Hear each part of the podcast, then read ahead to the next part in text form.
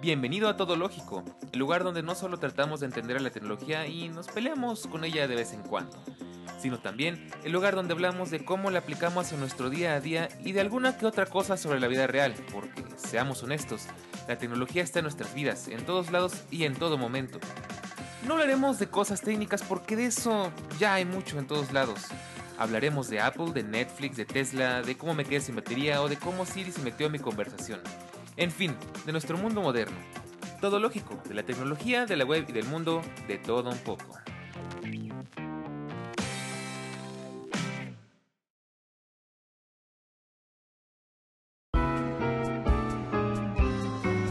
Muy buenos días, tardes o noches, bienvenido, bienvenida a un nuevo capítulo de Todo Lógico. Es un gustazo volver a verte por acá. El día de hoy estoy muy emocionado, no solamente porque vamos a platicar de lo que Apple nos presentó recientemente en este evento 420-21, em, dejaremos las referencias a un lado por el momento, sino porque además estoy acompañado de dos personas muy importantes, muy interesantes.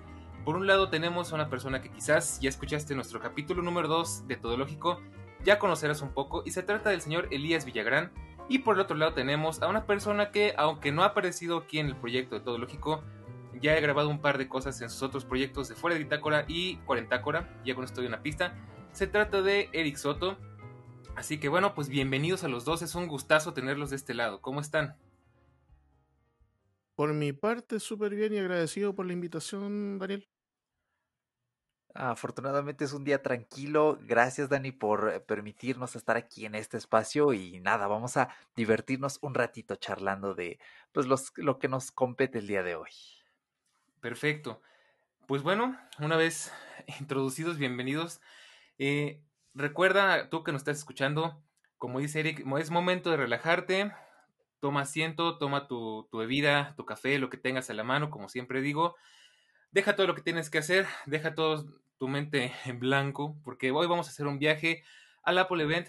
Pero en esta oportunidad la idea es que además de darte un pequeño resumen rápido y conciso, no me quiero tener mucho en eso, queremos platicar contigo sobre cosas, mm, digamos primero sobre nuestras impresiones, sobre qué quizás qué producto nos gustaría comprar o, especular un poco también sobre qué es lo que Apple quizás nos esté preparando. Así que bueno, empecemos primero que nada por el resumen. Este te lo doy rapidísimo. Se presentaron ocho productos. Eh, empecemos primero que nada, fue muy chistoso porque el Apple Event fue rapidísimo. Eh, fueron eh, por ahí vi un comentario que tiene mucho sentido y es que cada cinco minutos nos estaban enlazando algo nuevo, algo nuevo. Que es curioso porque no sé si ustedes recuerden, pero las Apple, los keynotes tradicionalmente pues eran sobre el escenario y sí se llevan a, tardar a veces hasta dos horas. Y aquí se nota la, la edición y ya pues en una hora quedó todo súper bien resumido, súper bien explicado. Entonces bueno, se presentó primero que nada el Apple Card Family, que no me quiero tener mucho en eso porque solamente está disponible para Estados Unidos. Es una evolución de su servicio de, tarjeta. Que bueno, insisto, pues en otros países no tenemos el gusto todavía de tenerlo. El segundo producto que se presentó fue Apple Podcast, eh, no como tal, sino tiene una nueva aplicación y una nueva, una nueva modalidad que es eh, suscripción en monetización de la mano con el seguir un podcast. Ya platicaremos eso más adelante, por supuesto.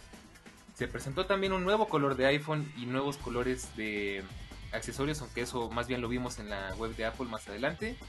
Se presentó algo que creo que aquí es donde entramos a los a los rumores que bueno prácticamente ya todos veníamos un poquito eh, con el velo como más bien con el rollo velado porque ya sabíamos que se nos iba a presentar y una de las cosas que ya sabíamos hasta cómo se iban a llamar era el Find My Network que viene de la mano con los AirTags también se presentó la renovación del Apple TV 4K y una nueva, una completamente nueva iMac de 24 pulgadas. Bueno, entre comillas nueva, ¿no? Ya veremos, ya ahondaremos en ese tema también, por supuesto. Eh, el iPad Pro, el nuevo iPad Pro 2021, también muy interesante y poco más. Así que bueno, ya que te damos, ya que te digo un pequeño resumen, te invito a que si no escuchaste o si no sabes al 100% todo este tema, vamos a desarrollarlo más adelante y por supuesto eh, no queremos entrarnos tantos, perdón, no queremos centrarnos tanto en especificaciones, en, en ese tipo de cosas, porque como dice en el tráiler, eh, en, eso, en esos temas creo que hay mucha gente hablando de eso, así que vamos a empezar. Lo dividimos entre varias personas. Y yo creo que si nos vamos en orden cronológico, lo primero de lo que tendríamos que hablar sería de podcasts. Así que bueno, Eric es el que nos va a, a introducir un poquito este tema. Platícanos, Eric, qué es lo que... Primero que nada, ¿qué opinas tú y qué es lo que nos mostraron? Si nos puedes dar un pequeño resumen. Claro, pues ya había bastantes rumores, ya desde hace un largo rato ya se estaba hablando de que Apple iba a entrar de nuevo al juego, pero esta vez con un servicio de suscripción. A ver, es muy complejo todo este tema de los podcasts. Hace rato en la charla pre, durante nuestro Breaking the Ice, eh, Elías dijo algo muy interesante y ya ahorita va, a explotar conmigo en, llamas, estoy casi seguro. Em, pues yo no veía con buenos ojos estos rumores. yo cruzaba los dedos y era, por favor, no, por favor. Por una parte, mm, digo, tiene cierto beneficio porque bien es sabido que Apple había dejado tirado a los podcasts durante muchos años. O sea, la aplicación siempre estaba por detrás de la de música en el reproductor. Tienen varias eh, sutilezas las aplicaciones que dices, a ver, esto que está en la aplicación de música, ¿por qué no está en el app de podcast? O sea, si parten del mismo código, si son aplicaciones de reproducción, ¿por qué no son exactamente iguales? Eh, algo lindo hubiera sido que, por ejemplo, en los podcasts, así como tenemos en iOS 14, que cambian los colorcitos en el app de música cuando abres la reproducción. ¿Por qué no se puede hacer eso con los podcasts? Y a fin de cuentas es casi lo mismo. En fin, que pues eh, estábamos viendo que en los últimos años habían otras empresas apostando por el podcast, ya fueran Evox, Amazon Music, Spotify. ¿Y Apple dónde estaba? Entonces, con esta movida, pues ya vemos que Apple dijo, mm, bueno, está bien, vamos a entrarle una vez más pero eh, pues aquí tenemos un problema. A ver, esta suscripción no es como una suscripción que, que era lo que se rumoraba que tú te metes a Apple One y ya viene ahí como que Podcast Plus y ya tienes todos los podcasts eh, que ellos producen o que son Apple Originals. Sino que eh, en lo que consiste este servicio es que pues cada podcaster le pone un precio a su podcast. O sea, alguien puede decir, ok, pues yo quiero que la gente me pague 100 pesos al mes o 10 dólares y eh, pues pueden escuchar mis podcasts, ya sean todos o avances. Eh, y de hecho, hace unos momentos que seguro a Dani también le habrá llegado alguno, están llegando correos a los que tenemos podcast registrados en la plataforma de Podcast Connect de Apple. Y básicamente tú como podcaster tienes que pagar un, impuesto anual, un annual fee. Y eh, pues con esto ya tienes los beneficios. en casi todos los países de América Latina son 19 dólares en algunos de Europa son 19 euros, aquí en México son 479 pesitos. Bueno, eh, no lo sé, es que eh, en América Latina la cuota de dispositivos Apple es baja como para arriesgarse, ¿no? Quizá incluso uno saldría más perdiendo que ganando. En Estados Unidos tiene toda la lógica del mundo conociendo que un montón de gente utiliza dispositivos Apple y todos tienen pues la aplicación de podcast y quizás sea la que más utilizan. Em, pero nuevamente este es un atentado más de la industria eh, contra el espíritu libre del podcasting. El podcasting nace de compartir información libre, los RSS feed tienen que ser libres y claro, hay podcasters que eh, comparten sus feeds por privado. Un ejemplo de uno de mis podcasters favoritos es Ricky Fernández. Él tiene su podcast premium y claro, eh, de cierta forma, pues está bien, es decisión de cada quien, pero ya en el momento en que se empiezan a meter empresas, o sea, eh, yo detesto eh, Spotify para podcast, a lo mejor tú nos estás escuchando en Spotify, y claro, si eres un escucha ávido de podcast, está bien, o sea, cada semana tú dices, ah, hoy sale todo lógico, voy a escucharlo, pero al resto de personas, pues se les olvida porque no son consumidores habituales. Entonces, eh, voy a explicar brevemente lo que siempre le digo a los miembros de Aviario, que a Dani se lo explique también como dos, tres veces, que es Spotify barra Amazon Music hacen lo siguiente. Te dicen, sí, sí, tenemos podcast, bien, éntrale. Entonces tú vas, escuchas un episodio y como no te mandan notificaciones nunca de cuando se suben nuevos episodios, se te olvida. Y ellos lo que quieren al final es que termines pagando la suscripción premium pero digamos que se aprovechan de los podcasters porque en nada benefician a los podcasts. Simplemente pues son allí un reproductor de los, eh, de los RSS feed, no mandan notificaciones, no les importa eh, pues de, cierta forma ni el escucha de podcast ni el que lo produce, solo quieren que te suscribas. Eh, afortunadamente no existe como tal este podcast plus de que tú le pagues directamente a Apple, sino que el dinero va directamente al podcaster pero no lo sé, no, no me gusta. O sea, yo directamente no veo bien este tipo de cosas. Creo que debería ser el propio podcaster eh, quien decida eh, pues si su información o lo que quiera aportar es para una comunidad tan cerrada que se merezca una retribución. Porque claro, el, el podcasting no está mal que tenga una, una retribución, pero bueno, o sea, no vivimos en Estados Unidos, no somos Joe Rogan donde te ganas cuatro mil, cinco mil dólares al mes con solo eh, el podcast, pero en esto consiste y pues yo les paso la batuta a ustedes. Elías, yo sé que a lo mejor tienes ganas ya de venir a tirar aquí tierra conmigo, este es el momento. ¿Puedes soltar los puños? Sí, sí, sí, adelante. No, eh, es complejo, yo lo digo porque a mí yo sigo el podcast desde el tiempo en el que existía ese romanticismo de crear contenido libre, eh, gratuito y desde la plataforma que yo quisiera. Si yo incluso podía tener mi computadora y alojar ahí el feed y desde ahí repartir. Y, era compartir por compartir. Eh, mucho encontramos en YouTube y en los podcasts el reemplazo de de lo que es la televisión y la radio porque lamentablemente se se transformó todo tan, en algo tan comercial que perdí el norte. Entonces uno decía, yo me voy a YouTube y yo veo lo que yo quiero porque si quería videojuegos, tenía videojuegos, si quería tecnología, tenía tecnología, si quería un, una conversación de un nicho en particular, lo tenía y sabía dónde ir. Y ellos, a cambio de ver quizás un par de publicidades, ellos se les retribuía su, su creación de contenido, pero estaba ese romanticismo por detrás. Eh, luego apareció el podcast y el podcast eh, pasaba como con la radio. Yo también escuchaba radio, pero no encontraba tanto contenido como el que a mí me hubiese gustado escuchar en la radio. Entonces el podcast me daba eso de ir, si yo quería escuchar tecnología, ir con Emilcar y ir por más que teclas y empezar a, escuchar lo que yo necesitaba o lo que yo quería. Pero mm, de un tiempo a esta parte, los, yo creo que ellos tienen la culpa. En los medios tradicionales como es la televisión y como es el, la radio, terminaron metiéndose en esto y empezaron a buscar el dinero tras esta nueva tendencia de, de, plataformas. Y están arruinando todo.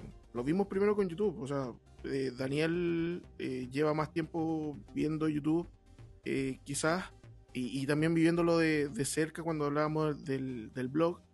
Erika ahora está, creo, entrando en el mundo también del, de crear videos. Pero el YouTube de hoy en día no le gusta a mucha gente. Yo me incluyo.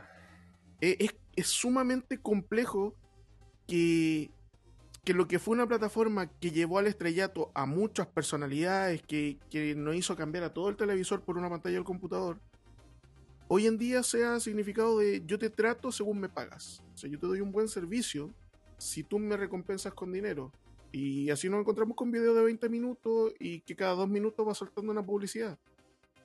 Con el podcast está pasando lo mismo. Eh, encontraron que, y yo creo que este efecto que lo que está haciendo Apple ahora tiene como...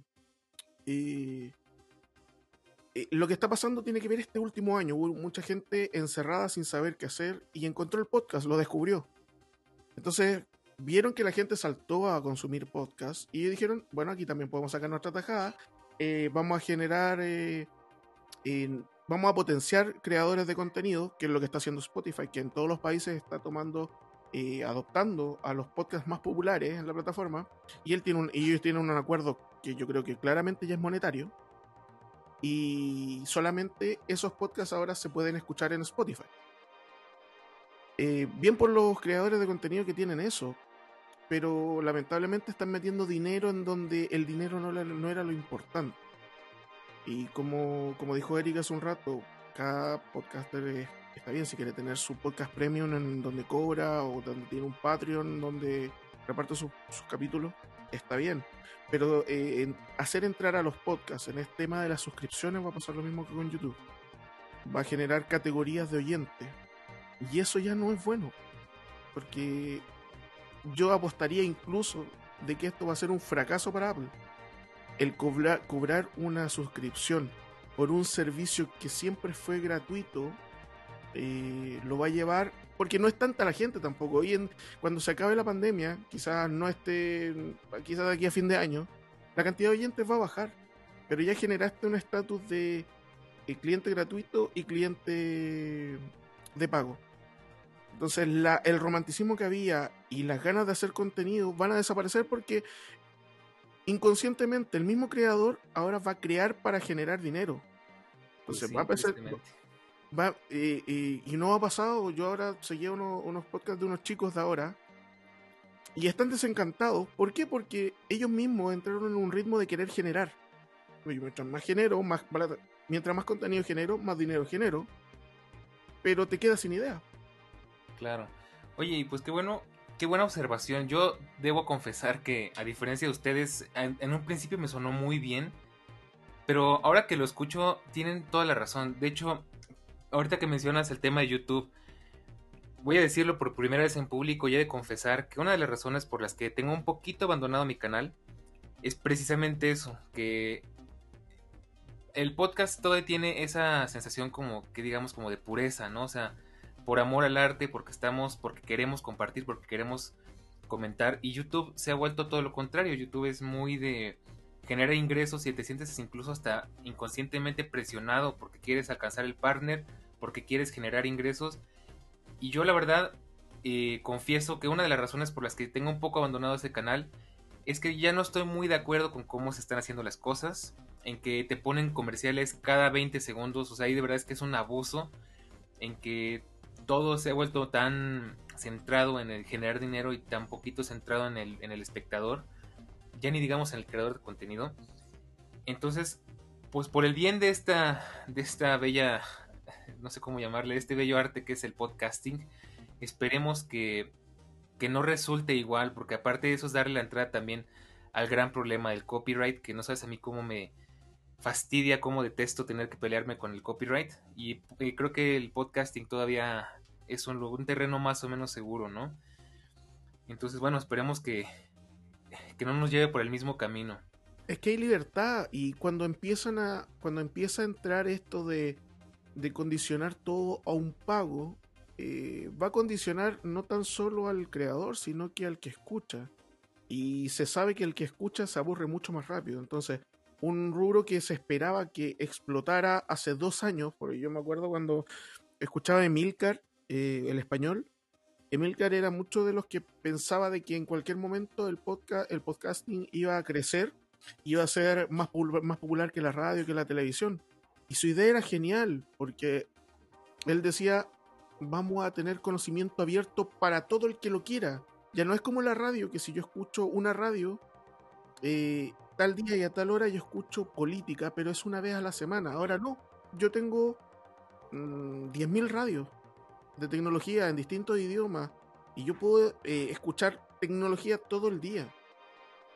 Eh, lamentablemente ahora, si, si empezamos, porque la publicidad, esto tiene un, tiene un efecto en cadena.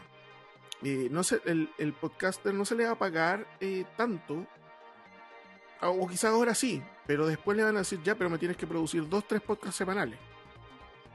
Porque eh, van a ver, van a- va a haber un, un tema de publicidad más que seguro detrás de esto. Y el tirar tres programas semanales significa que va a ir matando todos los temas de uno y te va a quedar sin, sin nada que hablar después. Pues sí, tristemente. Esperemos Cierto. que, Porque el podcast, el podcast de tecnología quizás tiene el recurso de que todas las semanas tenemos algo de qué hablar. O le damos, le buscamos la- el giro. Quizás en una semana más hablamos de este mismo evento y le damos el giro de cómo es en comparación a lo que pasó 10 años atrás y las comparamos y le damos un enfoque nuevo. Pero hay otros que, por ejemplo, tienen de humor. Que yo últimamente he estado metido con el podcast de, de comedia. Y, y si logras seducir a los comediantes para que hagan eh, podcast y después les dices, ya, pero me tienes que generar dos o tres podcasts a la semana. Los va a matar, porque ellos no tienen tanto re- repertorio. Entonces va a ganar un tiempo, va a matar al creador y después la gente no lo va a querer escuchar más. lo van a sí. saturar, va a haber una saturación. Entonces, hoy en día creo que hay que empezar a pelear porque el podcast se siga haciendo de maneras más underground, con las herramientas que quizá yo le pago más, ¿te acuerdas cuando hacíamos con eh, Spreaker? Sí, mí claro. me, encantaba la propuesta de Spreaker porque ellos te vendían un servicio, pero te daban la herramienta. Entonces tú pagabas una suscripción que no tan solo era para eh, poder tener, eh, pub- eh, publicar tus capítulos, sino que te daban las herramientas para poder hacerlo en condiciones. Tenía un panel con sonido. Sí, eso era muy bueno. La verdad Esto- estaba extraño mucho esa suite de Spreaker. Tú ponías publicar y se publicaba en todos lados. Entonces era genial, porque eran 10 dólares y te hacía el trabajo y sumaba un poquito más de dinero y tenías casi limitado para capítulos. Entonces, por eso tú tienes que pagar.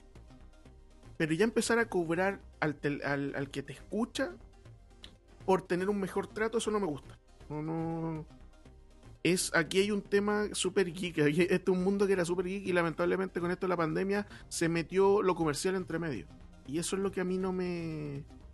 Porque ahora las televisoras todas se fueron a, a YouTube, todas tienen un canal de YouTube. Ahora las radios todas tienen, eh, los medios de prensa se cierto. fueron, se fueron a, a Spotify y, pub- y publican lo mismo que por la radio, pero por. O sea, no está malo, pero si le empezamos a poner valor, después va, eh, un, primero el valor va a ser para que la gente que escucha tenga ciertos beneficios, pero por dentro va a haber otro valor que te va a decir, eh, bueno, entonces ustedes los creadores quieren estar por sobre esto otro, eh, pongan este plan. Ustedes me tienen que pagar un poquito más. Pues sí, es todo un tema. Ya, es- de hecho, pues esto está muy interesante porque da para un capítulo completo de podcasting. A ver si ahí, después- Dani. Regresaremos con esta, con, est- con estos enojos del podcasting. Sobre todo, ahí sí, bueno, es que hay mucho de qué hablar con esto, pero bueno, vamos a pasarnos a otro tema para que no se nos vaya tan rápido el tiempo. Y bueno, siguiendo la, la línea de tiempo del, de- del- del Apple Event, seguiríamos con Find My y bueno, de nuevo es turno de Eric, porque eh, nos presentaron dos cosas eh, y aquí entramos de nuevo al tema de que ya nos tenían todo el evento spoileado. Eh, Find My y un producto que llevamos escuchando desde hace yo creo que más de un año. Y sí, si, si no has sabido todavía de qué se trata, adivinaste, son los AirTags. Uy, uy, uy, sí, y esos eh, tan rumorados AirTags, yo la verdad es que hace unos días que estuve grabando con Dani unos episodios de fuera de Bitácora, que si no los han ido a escuchar, tienen los enlaces, espero yo que Daniel los Por ponga en la sí. descripción, o al menos de fuera de Bitácora. Yo le decía, "En- es que en esta quiero, quiero que presenten todo, quiero que todo me lo den. Y una de esas cosas que ya andábamos desesperados eran pues estos AirTags que nada más salían rumores, salían referencias en iOS 14.5, hasta hoy en la mañana que me metí a leer las noticias en Feedly, que era una de ayer, se filtraron las fotos de los, de los colgantes de los AirTags. Em, y ya hoy que los vi dije, ay, al fin ya era hora, ¿no? Y bueno, a ver, pues como ya se habrán enterado, hace una semana, me parece, a- o hace una o un par, Apple liberó su red de Find My para eh, algunos eh, fabricantes, ¿no? Para eh, accesorios de terceros. Y esto básicamente es, en primera, para que Tile no lo demande por monopolio, que tampoco nadie más lo pueda demandar por, eh, pues sí, por posición, abuso dominante. Claro, esto es únicamente en Estados Unidos, porque si nos trasladamos a América Latina, aquí, ¿quién se compra un Tile? ¿Quién utiliza Tile? Aquí se pierden las cosas y se perdieron para siempre. Y encima, pues Apple no es un actor dominante, ¿no? Por lo mismo de que, pues, el, el poder adquisitivo no es muy alto en nuestros países. Eh, Entonces, eh, pues, ¿en qué consiste todo esto? En primera, la verdad es que el anuncio estuvo súper cool. Eso de meterse en el sillón fue la cosa más genial Sí, del mundo. Estuvo sí. súper divertido. El gato, eh, todo, la verdad es que estuvo muy bien. Si no vieron el evento, o espero yo que Apple suba este clip o este comercial en su canal de YouTube. De hecho, creo que ya está, ¿eh? Ah, excelente. Ah, bueno, es que de paso les dejamos el enlace, por supuesto, cuenten con eso. Sí, la verdad es que estuvo buenísimo. Y a ver, pues los AirTags tienen eh, muchas cosas que queríamos. Y yo, una de esas cosas que no tienen y que yo lo escuché, me parece que con los chicos del podcast, esto con Jobs no pasaba, es que uno de ellos dijo, eh, a mí me gustaría que tuvieran una eSIM para que si yo lo pierdo eh, en un lugar muy lejano, ya no dependa eh, ni de un GPS ni de que pase alguien con un dispositivo Apple, sino que como está conectado permanentemente a Internet, pues siempre esté la ubicación disponible. Pero claro, esto no se cumplió también eh, pues por temas de batería, porque tener una eSIM eh, de- es una carga tremenda. Si no me creen, pregúntenle a mi cuate el Apple Watch LTE, que Sí, sí. media hora y ya se nos anda muriendo. Y eh, bueno, esto es lo único que no tienen. De ahí en fuera, pues es una cosita linda, chiquita, eh, con aluminio de un lado, eh, del con el loguito de Apple. La verdad es que, mm, pues, era lo que queríamos ver, no hay mucho que decir porque los rumores es como de, pues ya nos dijeron Exacto. todo. Ya, ¿no? ya sabíamos que, que venía, entonces. Exacto, nuevamente los rumores arruinando la sorpresa. Lo que sí, y es lo que a mí me encantó y que mm, esto sí ningún rumor te puede filtrar bien, bien, es que con el chip U1, que de verdad Apple va a hacer maravillas hoy y en el futuro con el chip U1. Estos chips U de cercanía son el futuro, van a hacer muchísimas cosas. Yo los veo incluso como, si no como sucesores, sino como potencializadores del NFC. Eh, pues literalmente te va, te va a decir, oye, estás muy cerca, muy, muy, muy, muy cerca, o estás, uff, todavía Frío, lejos, frío, carnal, acércate más. sí, exactamente. Entonces, eh, está muy genial, los puedes buscar muy rápido, encontrar de una forma, eh, pues, bastante cómoda. Pueden emitir un sonido porque tienen ahí como un mini altavoz, así como los AirPods cuando se te caen y hacen el sonidito, de una forma eh, similar. Y la batería, yo creo que ha de ser el, uno de los pocos dispositivos, si no es que el único de Apple, que tú mismo le puedes reemplazar la batería. Ojo aquí que utilizan baterías, eh, de, son estas típicas 2032, me parece la CR 2032, y puedes encontrar eh, paquetes, por ejemplo, de Duracell. En, en Amazon México hay una por 4 dólares, 79.49 pesitos, que trae 6 baterías. Yo tengo un afinador de guitarras del mismo tamaño la batería y pues ya, o sea, sí me veo poniéndole ahí mis baterías una vez al año con lo baratas que claro. están. Y la verdad es que, oye, está genial, te puedes comprar uno solo que son 29 dólares o 749 pesitos, que era, era más o menos lo que le dije a Dani. Sí, Eso, sí, más o le menos atinaste muy bien el precio. Sí, Bueno, o el paquete de cuatro que cuestan casi lo mismo y también te lo dije, van a salir un paquete como lo, lo que cuesta un HomePod mini. sí, no, y qué, qué bárbaro, le atinaste, ¿eh? Yo me acordé mucho de ti en esa parte. Bueno, antes de seguir, quiero acotar, porque creo que estamos obviando algo, no sé si lo explicamos bien o no. Échale, échale. Y es, ¿qué es un AirTag? Porque nosotros como ya lo sabíamos desde hace un año, pues no nos Cierto, sorprende, sí. ¿no? Pero para los que no estén muy al tanto, eh, un AirTag es un dispositivo chiquitito. Todavía no me hago muy bien la idea de qué tamaño va a ser. Me imagino que del tamaño de una moneda. Sí, más o Eh, menos. Ahí sí peco un poquito ignorante. Y es un dispositivo que nos va a ayudar a rastrear objetos, ya sea tus llaves, ya sea una mochila, ya sea eh, cualquier objeto en el que le puedas poner ese, ese tag, como es su nombre, esa etiqueta.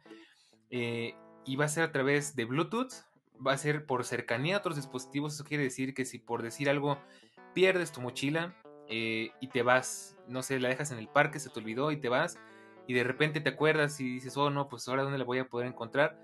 Si en, ese parque hay alguna persona ya sea utilizando un iPhone, un iPad, una MacBook, eh, a través del Bluetooth ese AirTag se va a comunicar con el iPhone y el iPhone va a servir de puente para decirle a, bueno, para comunicarle a Apple en dónde está ese dispositivo dentro de la mochila y de esa forma vas a poder ubicar tu mochila ya, a través de- del sistema completo de iCloud con el iPhone y los mapas y Find My que es más o menos algo que ya, ya sabemos cómo funciona si alguna vez has tenido la desgracia de perder un dispositivo y has Sí, o las gafas. Find My, eh, pues ya sabrás más o menos cómo funciona.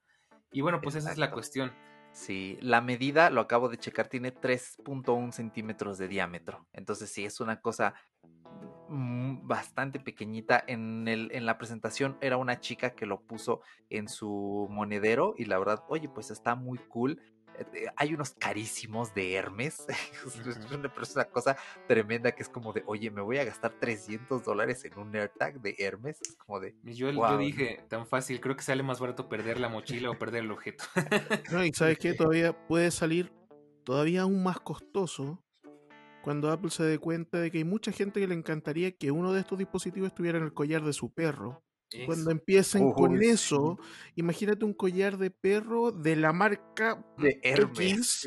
X, que a lo mejor haga un, un buen acuerdo entre un buen diseñador, un grupo animalista y- y te va a sacar por 400 dólares una correa para perro. Buen punto. Yo si tuviera mascota, lo consideraría. sí, cierto. Digo, ya sé que es un chiste muy feo, no, no me hagan caso, pero sí, sí está muy... Ese ese estatus, y hay gente que le encanta, hoy día visten a los perros. O sea, andar con un collar que tenga este dispositivo y que te permita monitorearlo, saber dónde está. Si se te pierde, yo creo que en cualquier momento de aquí a seis meses deberían anunciar por lo menos un accesorio para mascotas. es cierto. ¿eh? Sí, va a estar Yo creo que la gente que tenga gatos sí o sí necesita un Eh, AirTag y uno de estos. ¿Alguno de ustedes tiene gato? Mm, Mi de tía hidráulico. piso de abajo Eh, tiene, el- pero gran a veces se va. El gran problema de la gente que tiene gato es que de repente se pierden. Sí. Nadie sabe, se, se desaparecen dos días y nadie sabe, puede estar o en la funda de abajo del sillón o puede estar eh, de novio en siete tejados más allá. Sí. Y a lo mejor esto sería una tranquilidad. Así como le pones un collar, tener uno de estos Sí, dispositivos. interesante saber la vida secreta de tu gato, ¿no? Exacto. Esterilicen a sus mascotas, especialmente a los gatos. Les puede evitar cáncer y que Sí. tengan ganas de salir. Muy Pues sí. importante. Pero son caros, ¿eh? Los, los accesorios de Apple para los AirTags, las correas, los llaveritos, son caros. Yo preferiría decirle a mi madre, oye, ayúdame a coser uno con el estambre de aquí. Se van- Claro. mosquetón". Se van a agotar en todos lados. Esto se va a agotar, eh, va a salir a la venta y se te van a agotar. Se va a descontrolar. Sí, Bueno, va. Hablando de rastrear animales y seres vivos, algo muy interesante que nos comentó Apple, Oh, que siempre hace mucho hincapié en eso y me gusta Sí, sí. mucho que lo sigan haciendo. Que ya nos da la idea, bueno, si puedo rastrear a mi perro, ¿por qué no podría rastrear, no sé, a mi pareja o a mi hijo o no sé, ¿no? Sí. Eh, y bueno, qué bueno que nos dicen, nos acotan muy clarito que no es para rastrear personas, que siempre que lo, que lo localices va a generar un sonido y va a avisar a la otra persona. Tiene muchos, este, como que muchas puertas de seguridad para evitar precisamente este tipo de cosas.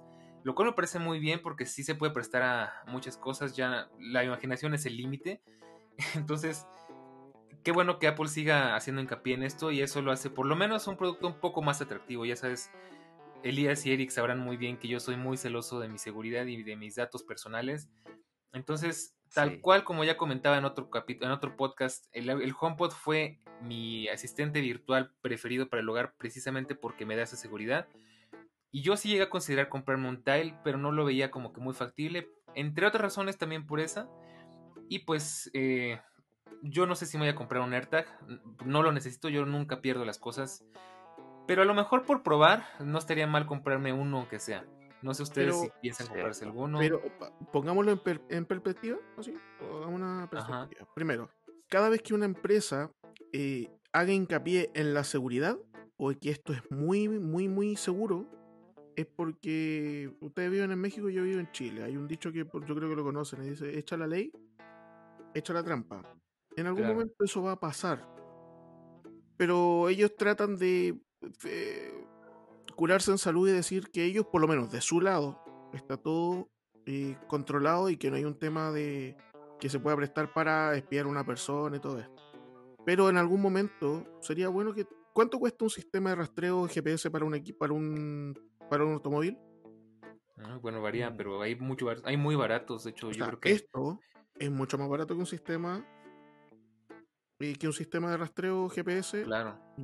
Y yo creo que debe, debería existir o estar la instancia para que tú lo puedas esconder en tu vehículo y si te lo roban. Aquí en Chile está horrible el tema del robo de vehículos. Y Bueno, imagínate razón. tener una alternativa o a lo mejor... ah, no, es que si, si... Es que si va a sonar, pero meterlo dentro del auto no sería mala idea. Porque sí, si se el carro, idea.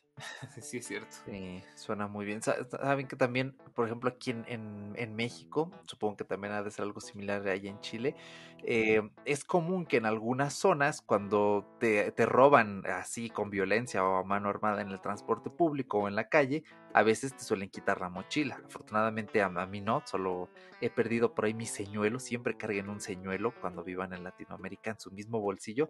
Em, es común que pues te roben la mochila entera. Entonces, si llevas tú un AirTag en la mochila, yo creo que es factible poder hacer una denuncia y decir, ¿sabes qué? Tengo este rastreador en la mochila y aquí están mis cosas. O sea, no es para que tú vayas por las cosas, No, es te van a matar. no. Es para que vayas con las autoridades y, y tu denuncia realmente puede ayudar a pues a tumbar a un grupo de criminales y probablemente que recuperes, si no todas las cosas, bien al menos alguna. Entonces creo que esto también sí tiene un uso y una necesidad social en un mundo que sea post pandemia, porque ahora mismo yo lo veo y es como, de, bueno, yo he perdido las gafas, pero era cuando salía, ahorita que estoy encerrado es como de, "Mm, pues no pierdo las llaves porque uso las llaves una vez al mes y siempre están No, mira, no- lugar". yo creo que ya está bien. No puede- mm, eh, Apple pone sobre seguro que esto no es para espiar a algunas personas. Pero yo creo que si sería genial que existiera un modo sigilo, que tú pudieras configurar uno que estuviera en modo sigilo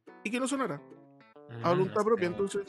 Porque, claro, si te sirve para que no se te pierda algo que tiene valor, y no sé si el espesor dará como para meterlo, Apple irá a sacar alguna funda en donde puedas dejar esto sin que aumente volumen en el, en el dispositivo. sí, eso estaría genial. De hecho, yo lo vi y lo primero lo que pensé, lo que más pierdo son los AirPods. Y lo que pensé es, ahí estaría bueno una funda con un, exactamente, con un espacio para meter un AirTag o algo por el estilo. O sea, si un ladrón toma tu, toma tu teléfono, yo conozco bien pocos que se van a dar el, tiempo de ver si dentro de una funda hay algo que le, pueda llevar a la policía hasta la puerta. Entonces, existir un modo sigilo que yo pueda poner por dentro en un bolsillo pequeño, activo el modo sigilo porque sé que si me lo roban, yo necesito ubicarlo. Y la gracia no avisarle al ladrón. Claro, por supuesto. Sí. Pero tiene harto juego. Eh, tiene harto juego para. Eh, a mí lo de los vehículos, o sea, lo, de, lo del automóvil, es genial. Porque imagínate que tú puedes decir, ya, a mí no se me pierden las llaves, no sé, pero ¿cuánta gente alrededor tuya tiene automóvil y cuántos tienen miedo de, de, que lo roben? Son potenciales clientes todos. Cierto, sí. Pues sí, eso sí es, la verdad no lo había pensado. Lo pensé hace años cuando lo, cuando lo empezaron a rumorear, y como que en el transcurso del tiempo se me fue olvidando. Y pues sí está como de película esto, ¿no? Ya poder localizar las cosas. Pero bueno, hablando de película, en un magistral cambio de tema, vámonos ahora al Apple TV 4K, que es otro dispositivo que presentaron, que creo que este este no, no sé, como que dejó muchas impresiones, muchos, muchas sensaciones este, divididas, muchos sentimientos encontrados. Yo no esperaba gran novedad, mucha gente esperaba cosas muy diferentes a lo que se presentó. Y bueno, eh, este caso, en este caso yo tomo la batuta porque yo creo que nosotros soy el único que tiene una Apple TV más o menos reciente. Y bueno, es muy sencillo, la verdad es que hay gente, yo sé que hay gente que esperaba una especie de Chromecast. Eh, en la versión de Apple.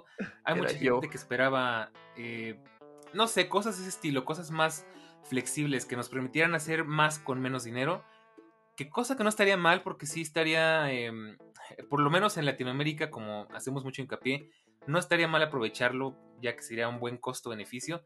Sin embargo, lo único que se hizo fue renovar el Apple TV 4K, el que ya conocemos, que no tiene mucha ciencia, no es nada demasiado interesante, un nuevo chip, un chip más potente, que a lo mejor te va a servir para jugar mejor en Apple Arcade, que sí me consta que el Apple TV que yo tengo, que es el HD, se le queda un poquito corto el procesador, de repente se ve que batalla, sobre todo con uno de mis juegos favoritos, se los recomiendo mucho, que se llama Mini Motorways, de repente como que le cuesta mucho. Y bueno, poco más, no tenemos muchas novedades. Lo que sí se me hizo interesante del Apple TV 4K es el control. El control es totalmente renovado. Y ahí sí te puedo dar fe de que el Apple TV Remote, mm, bueno, podríamos ir actual hasta que el Apple TV nuevo salga a la venta. Sí tiene muchos fallos de diseño, tiene muchos fallos de, ergonomía.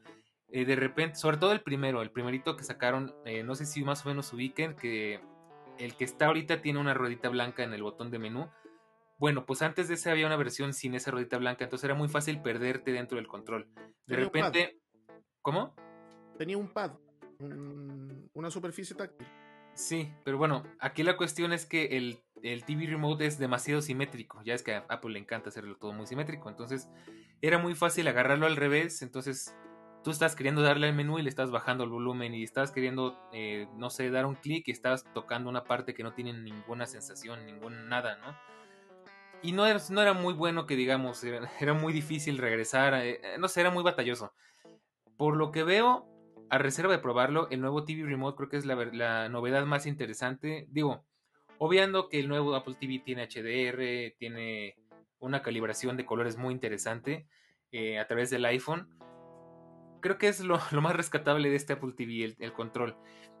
Se ve mucho mejor, tiene ya botones más adaptados. La ruedita a mí me dio mucha nostalgia porque me recordó mucho el TV Remote, el, eh, uno de aluminio que estaba antes del, del actual. Sí, lo llegué a ver. Y es una combinación como de iPod Classic con, el Apple TV Remote de los viejitos y como que tiene más funciones y tiene algo que me, me llamó mucho la atención, que es, tiene un botón de apagado. Me acuerdo mucho de Steve Jobs, de que a él no le gustaba esos botones de apagado. Entonces, pues creo que es lo más rescatable. y lo más interesante, hablando de la pregunta que voy a estar haciendo durante todo este tiempo, es yo no me compré el Apple TV 4K porque yo no tengo nada que pueda reproducir en 4K, pero el control es, es factible que me lo pueda conseguir, es, es compatible con el Apple TV HD, con el Apple TV 4K de la generación anterior y también obviamente con el actual. Entonces, pues creo que es lo más interesante. De nuevo, este es un producto muy de nicho, es para gente que de verdad o su tele no es inteligente o de verdad quiere aprovechar 100% todo lo que nos puede ofrecer Apple a través de Apple Arcade, Apple Music, Apple TV Plus y todo ese relajo. Para todo lo demás, pues a la mayoría de la gente le va a ser suficiente con su TV, Smart TV, ¿no? No sé ustedes qué piensan. Mm, pues a ver, eh, acabo de checar eh, si todavía está disponible el Apple TV HD y si tú te metes a la página de Apple y vas al, al artículo, eh, aparte de que no está disponible para comprar, aparece el HD, el viejo, con este nuevo remote. Pero no dice qué chip tiene, o sea, no sabemos si tiene la 8, pero solo le van a poner el control, o si le, por pura pues para que sea el mismo control en todos, le pusieron esa imagen. Quién sabe, a lo mejor y se muere en una de esas el Apple TV HD, que honestamente yo no le veo sentido a que haya un, dos Apple TV, uno más débil que el otro. Em, yo, aunque no tengo nada en 4K, sí me compraría un Apple TV 4K, principalmente porque pues, es pensando en el futuro, o sea, no sabes si el día de mañana va a haber una oferta en una tienda y te da un calentón y dices, uy, 500 dólares una tele así buena o menos, 4K em, de estas LG así súper geniales, pues en una de esas dices, bueno, ya tengo esto. Aparte que, pues mm, el Apple TV a mí me gusta personalmente por la integración que tiene. O sea, puedes hacer un AirPlay de tus fotos. O sea, e, eso es lo es en mi familia al menos es en lo que más se ha utilizado en, oye, vamos a ver estas fotos de hace un año o así. Y es tan fácil hacer AirPlay. Y a mí me gusta mucho el Apple TV, a diferencia de una TV Smart, porque aquí hay una gran diferencia. O sea, una TV Smart solo tiene apps. En cambio, el Apple TV, eh, aparte de tener apps, es una interfaz completa, a mí siempre me ha parecido muy cómoda y como es un dispositivo 100% enfocado en streaming, pues realmente se nota la diferencia entre usar ese menú hecho a medias de un sistema operativo en una Smart TV a un Apple TV, aparte de que puedes jugar en arcade, eh, ya mencioné que puedes hacer AirPlay, tiene estas tecnologías interesantes como calibrarlo con la pantalla del iPhone, que esto lo van a copiar otros fabricantes y eso va a ser genial, esa es la mejor parte que vamos a ver este tipo de cosas repetidas con otros fabricantes y la gente va a poder disfrutar de, de colores más reales, de calibraciones adecuadas, aunque su tele quizá no sea la mejor o no esté eh, pues calibrada de, pues de una forma, ¿no? Y pues ya para ir cerrando, concuerdo. Él, o sea, a mí lo que más me sorprende, Dani, es que no muera la click wheel. O sea, estamos viendo que esta click wheel sigue viva después de demasiados años que Apple, fue en el 2001 me parece que presentaron el, el iPod y de hecho Paco, que le mandamos un saludazo, él eh, una vez en la secundaria llevó su, su iPod Nano, era un iPod Nano de quinta generación creo, con esa click wheel y fue la primera vez que yo toqué una y dije, wow, esto está genial y, oye, pues regresar a esto. Y bueno, es caro, sí, el Apple TV, eh, el Apple TV 4 que es caro, siempre han sido caros, pero bueno, esto es en mi uso. Para mí valdría la pena, porque eso de, ay, voy a aprender la Play, ay, voy a aprender la PC para ver algo en Netflix, pues qué flojera, ¿no? Mejor prendo la Apple TV, punto. Como siempre depende mucho de tus necesidades como usuario, y en eso siempre hago mucho hincapié. Y bueno, la buena noticia, al menos hablando de lo caro que es, es que no sé si me estaré equivocando, pero según yo no subió de precio en México, por lo menos. Se quedó en los no. 4.500 pesos, 179 dólares en la versión de 32 gigas. Pero eso no es un punto, no, disculpa que te interrumpa, pero no, Es, no es un punto a favor de Apple. Para mí, por ejemplo, ya era muy caro. Siempre ha sido muy caro. Yo siempre lo he encontrado. Es que tiene mayor o menor eh, capacidad o es que puede jugar, seamos honestos, del 100% de la gente que tiene el Apple TV con juegos, ¿cuánto lo ocuparán para jugar? No, pues sí. es, tan inservible como el Touch Bar en el MacBook Pro. E, es, eh, la Touch Bar eh, son cosas que se entregan como extra que puede decir justificar un, precio, pero si no nadie lo usa, eh, entendamos esto, es un box multimedia. Es un box multimedia. y yo ahora tengo un servicio que quiero que la gente contrate. Entonces, para que la gente lo contrate, tengo que tratar de hacer llegar este dispositivo a la mayor cantidad de casas posible. Si yo le pongo un precio tan alto, se la pongo tan súper difícil porque es un producto demasiado de nicho. Yo, eh, ustedes tienen producto Apple. ¿Cuántos de ustedes tienen Apple TV Plus? Bueno, yo porque primero Ah, bueno, ya se me acabó la suscripción, olvídalo. Pero tengo Apple One y ya lo incluye, entonces. Este, pues... Pero vamos, si yo quiero, yo tengo un servicio de suscripción de, de video, de, de película o de serie. Yo necesito que este tipo de productos bajen. Bajen a un, a un algo alcanzable. Es el gran problema de Apple. Eh, hay un cierto estatus que te dice aquí llegan los que los que pueden llegar nomás. Pero yo necesito que hoy esto se popularice. Yo, yo si quiero que mis servicios lleguen a más gente, tengo que darle una probada gratis a la gente. Y a lo mejor el bajar esto a unos... Eh, ¿Cuántos son los? Porque tiene dos valores. 179 y 199 dólares. Ya, respectivamente. Hagamos el esfuerzo y dejemos el, el con mejores capacidades en el precio del, del anterior. ¿Para qué? Para que la gente pueda llegar a comprarlo o le parezca interesante y empiece a probar las bondades de. No puedo decirle a la gente que no, este nicho es tan chico y que ya no se va a expandir más. Yo, esto, se va a morir, esto se va a morir el día en que Apple decida lanzar un televisor. El día en que lance un televisor, esto se va a morir. Mientras no pase eso, yo le bajaría el precio. Y eso es una idea mía. Yo le bajo el precio genero un modelo que tenga las mejores eh, especificaciones que, que puedo darle. ¿Para qué? Para potenciar que la gente valga la pena pagar la suscripción por los servicios. Pero si yo esto no aparece ni siquiera en los esquemas de venta ni, ni, en, los, balances de ventas anuales como un ítem. Este es el varios de Apple. Entonces puedes bajarlo a un precio en el que la gente realmente le parezca interesante. Imagínate, yo estoy viendo ahora comprar el Mi Box S de Xiaomi. Aquí cuesta 80 mil pesos. Y tiene de todo, de todo. O sea, tiene Android TV, tiene... Y ese es un precio más o menos que a mí me acomoda, unos 120 dólares. Para eso es la inversión, porque ahora, si te das cuenta, ¿qué más te ofrece? la NFL. ¿A ti te importa la NFL? No, pues no. tampoco. los canales de noticias de Estados Unidos tampoco. ¿Qué es lo que nos interesa a nosotros? Suscripciones como Disney Plus, Netflix, eh, meter YouTube y meter aplicaciones como para poder hacer servidor de, contenido multimedia. No pues necesito juegos.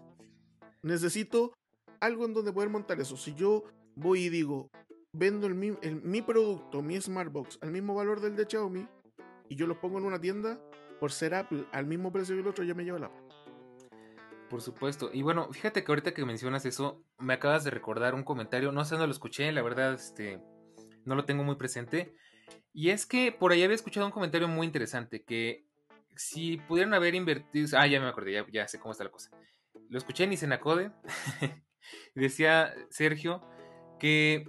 Yo sigo como si lo conociera, ¿no? Pero bueno, decía Sergio que que un Apple TV, ah, bueno, Apple está controlando mucho su, digamos que su ecosistema, entonces volvemos al punto, si tú no aprovechas al 100 los servicios de Apple, si no eres a lo mejor, creo que ni yo que soy tan Apple user lo aprovecho al 100, yo lo uso para ver Netflix, Prime Video, Disney Plus, Claro Video y demás. Para jugar casi nunca porque no es práctico, no es cómodo y bueno, aparte no ya está un poquito viejito, entonces no es lo potente que se necesita.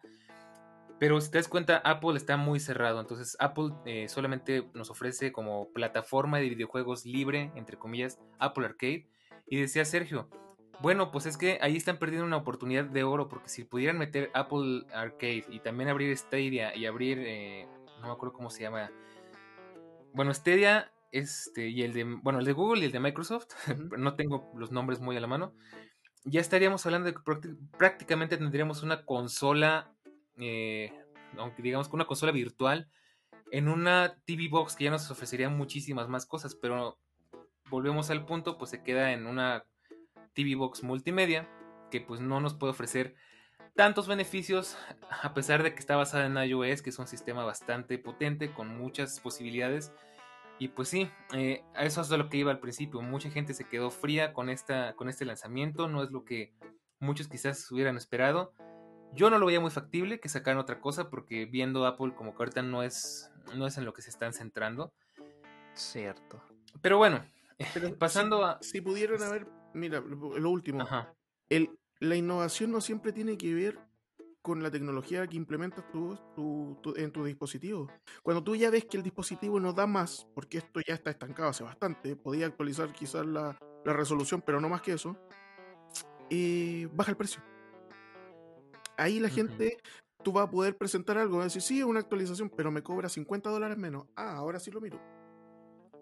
Ahí hay algo que me llama la atención para poder comprarlo, pero hoy día presentaron una actualización de un dispositivo que ya existía, que ya se compraba poco, y que tiene demasiado, es como una navaja suiza, que al final ocupa dos, tres cosas.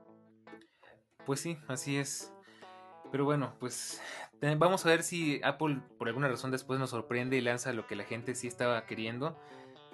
Como dice Elías, algo, un dispositivo de entrada que nos deje experimentar con el Apple TV. Yo creo que podríamos verlo parecido como lo que pasa con el HomePod, ¿no?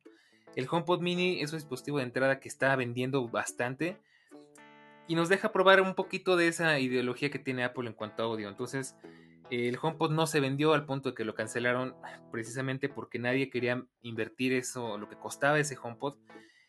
Entonces, bueno, a ver si Apple nos sorprende y eh, a lo mejor su estrategia de mercado apenas está, la están terminando de plantear. Y bueno, pues todo queda en veremos, ¿no? Pero bueno, ahora sí, pasando a otro tema, en este, una cosa que yo creo que sí estamos esperando desde hace muchísimo tiempo que, que renovaran, ya le urgía una lavadita de cara. Igual no es como muchos nos hubiera gustado, pero ya está aquí. Es el nuevo iMac, ahora de 24 pulgadas. Y trae muchísimas novedades, entre ellas el aspecto que no sé si ustedes eh, estarán de acuerdo conmigo, pero me recuerda muchísimo a las, i- a las iMac eh, G3, si no me equivoco. Y bueno, le dejo la batuta a Elías porque Elías creo que es el- la persona indicada para hablarnos de esta iMac. Sí, o sea, yo trabajo, eh, como algunos sabrán, trabajo en una universidad privada y dentro de mi función está el, trabajar con laboratorio de la gente de diseño. Entonces tengo mucho que, mucho que ver con iMac. Y llevamos muchos años, ya llevo dos años trabajando ahí. Y ya he visto en cierta forma la evolución de todos estos equipos hasta la fecha. Eh, se anuncia como un, como un, un estreno de algo importante, pero para mí no lo es tanto. Cambiamos la resolución, normalmente teníamos 21 pulgadas y luego saltábamos a los 27. Ahora tenemos 24 pulgadas y quizás lo que más podemos resaltar es el cambio de diseño. El hacer esto mucho más delgado es increíble que cuando tú ya pensabas que Apple no podía meter más componentes en tan poco espacio, vienen y te reformulan todo y te sacan algo que son cuánto Eh, un centímetro punto 15 Ajá, Son 1.15. son como 1.15 eh, de grosor y tú dices ya, y, pero ¿cómo lo hacen para meter tan poco, tan, tanto hardware en tan poco espacio? Y además hacer la mejora como el sistema de sonido, que ya lo... Uf, el sistema de sonido, yo tenía de cabecera en mi trabajo un iMac 5K de 27 pulgadas, que tenía el sistema que hoy día miraron en menos, o sea, dijeron, mejoramos el sistema que ya teníamos, y yo decía, pero mejor de que lo que ya tenemos ahora actualmente de iMac es súper difícil encontrar en una computadora. Hoy Sí, claro. es un lujo, es un lujo tener un iMac de 27 pulgadas sonando. Tú puedes poner la música que quieras y te balancea los sonidos como el mejor equipo de alta fidelidad. Entonces, hoy en día hay, eh, se le da a Apple, o por lo menos yo le valoro el hecho de haber eh, minimizado, de haber potenciado, haber hecho una actualización de, de esta computadora en un tamaño muy reducido. Se agradece también el cambio de diseño, el formato, eh, el formato de, de esto como de menos a más, era muy delgado en los bordes y Mm. después se empezaba a enganchar hacia la espalda del, del- del dispositivo, hacía que el, el- el- la computadora perdiera un poco de... No se veía sólido. Tú, un iMac hoy en día, y yo creo que gran parte que ver tiene que ahora en el iMac tenemos bordes que son como en un dentro de carcasa. Mm, No sé si a ustedes les ha tocado ver los últimos iMac, pero es muy común verlos rotos. Sí. Y es Sí, porque el, el cristal llega, llegaba hasta el borde, tú lo pasas a llevar y se fractura entero. Es un, Entonces hoy en día tengo la, tengo la esperanza de que todo esto venga dentro de una carcasa completa y que el borde no llegue directo al cristal. Eso va a ser un, un salto importante porque el cambio de una mica eh, aquí en Chile costaba como 350 mil pesos. Son como, échale 300 dólares. Uf, no, pues sí es bastante. Solo por el Bueno, cristal. Entonces, hay un salto importante, sí. Se ve que es un producto nuevo e interesante, sí, sí, pero es una actualización. Para mí es, es una actualización del iMac. Y, y más que agradecer eh, los colores, creo que hoy en día, hoy vimos, vamos, nos va a pasar como con el MacBook Pro. Lo que nos presentaron hoy día, bajo mi perspectiva, y se verá quizás de aquí a un año, es la gama de entrada para computadores de hogar tiene un hardware que no se puede mover. Es un hardware estándar. No sé si se dieron cuenta, pero en la presentación hablaron de que la Sí. especificación es la que presentaron. Entonces, yo creo, en lo personal, de que ya hay un nuevo modelo eh, en cuanto a diseño, pero lo que hoy día nos presentaron por precio y por especificaciones, que es lo que, va, lo que debería llegar a las casas de la gente que quiere un computador Apple de escritorio. Pues sí, digo, la verdad es que sí está, te digo, pues hay como sentimientos encontrados, porque como dices, yo de hecho, te voy a decir, yo esperaba algo diferente. Mm, Me gustó mucho lo que presentaron, sobre, todo en cuestiones de estética. La verdad es que ya hacía falta, yo, bueno, llevábamos, ¿qué te gusta? Unos 10 años fácil, viendo la misma iMac, por lo menos de frente se veía igual. Eh, mucha gente de hecho se quejó, a mucha gente no le gustó que dejaron la barbilla esa metálica. Pero a mí lo que se me hizo muy interesante es que si te das cuenta la barbilla es todo el CPU. No Sí. es como antes que estaba detrás de la pantalla. Y está increíble todo lo que lograron meter ahí. Como dices, el audio. Yo me quedé igual que tú, digo, bueno, es que le pueden mejorar al audio de un iMac. La- las iMac son de las mejores eh, op- opciones para audio que puedes tener en una computadora. Y bueno, pues con decirte que tiene audio espacial, que tiene subwoofer, que tiene tweeters. eh, a ver, te pongo en contexto. Lo que, hoy, pre- lo que hoy presentaron, eh, yo tengo allá mucho eh, mm, roce porque los usuarios de allá, eh, de ciertas facultades, tienen acceso a mejores equipos de Apple. El modelo estándar de allá era de 21 pulgadas y ese era el que llegaba para los, para los laboratorios de la gente de diseño. Pero los que trabajan allá van pidiendo gamas más altas y el audio que hoy están estrenando llegaba en los iMac del de, de 27 pulgadas de hace dos años. Por eso yo te digo que aquí hay una diferencia. Ahora estamos viendo algo que viene dos años desfasado. Y la esperanza que, yo, de- que es lo que yo tengo de, lo que mostró Apple hoy es para la, eh, para la sección de la nosotros. Eh, es la gama de entrada del iMac. Luego van a, va a saltar esa segunda gama que es la que no está en tienda, que es del mismo modelo, pero vas a poder pedir upgrade de procesador quizás y una mayor cantidad de memoria. Y de ahí va a quedar en tercera estación el iMac Pro. Eso va a ser el, el mundo de iMac llegando a un lugar laboral. O sea, el, iMac Pro es lo que tú puedes utilizar como gama de entrada en un mundo productivo. Claro, pues los mismos colores te sugieren que, que no está muy enfocado en productividad, ¿no? Pues es muy... Pero, eh, Como que le olvi- falta seriedad, no sé. pero el iMac Ajá. hoy día se estancó siendo el equipo doméstico para, de Apple, el que va a comprar la gente para tener en su casa. El que quiera decir después de que eh, va a haber un iMac para trabajar en, en producción multimedia y todo eso, no, eso ya va a seguir para, para, el, para el Mac Pro. Pero hoy en día están segmentando, están haciendo una segmentación que para mí es correcta. Necesitan una gama de entrada del iMac porque es un equipo que es caro y tiene un, buen precio. Y ahora tiene el plus de tener un nuevo diseño, colores y altas cosas atractivas. Eh, una mejora en la cámara, webcam, una mejora en el sonido. Y le va a ir dando cosas a la gente que va a decir, bueno, voy a desembolsar esta cantidad, 1.300 dólares, para, para poder llevarle quizás a los, a los niños en la casa y hagan sus trabajos. Para yo poder quizás tener una estación de trabajo en mi... Pero olvidémonos que de esta línea va a salir algo profesional. No va a llegar. ¿Hay Cierto, mejora? es que-. Sí.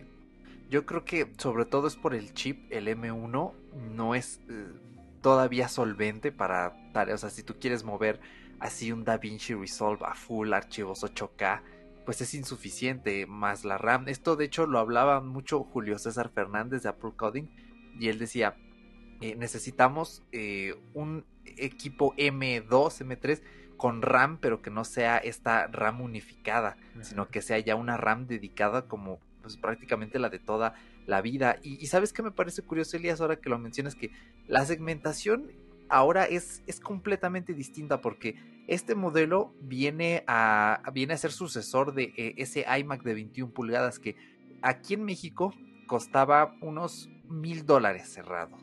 Eh, eran unos 21 mil pesos. Y ahora la verdad es que está en, en 1500. Allá aquí ya con impuestos son como 33 mil, como unos 1650 dólares. Entonces sí vimos que o sea, subió 650 dólares, no es cualquier cosa.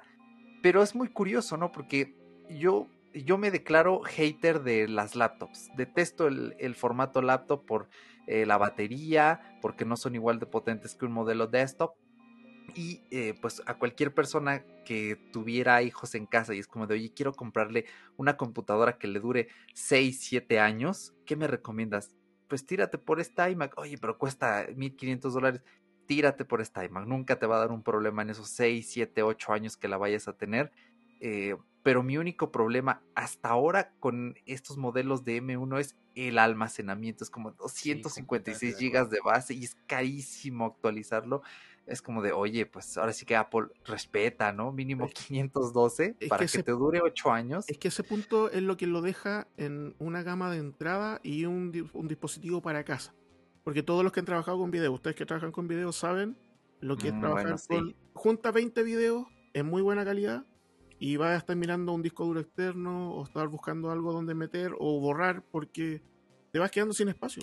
Y los 500 gigas hoy en día ya no son nada esas limitaciones son las que hoy en día nos dicen Apple lo condenó a ser un dispositivo de entrada y posiblemente dentro del catálogo de, Apple después podamos buscar ciertas configuraciones.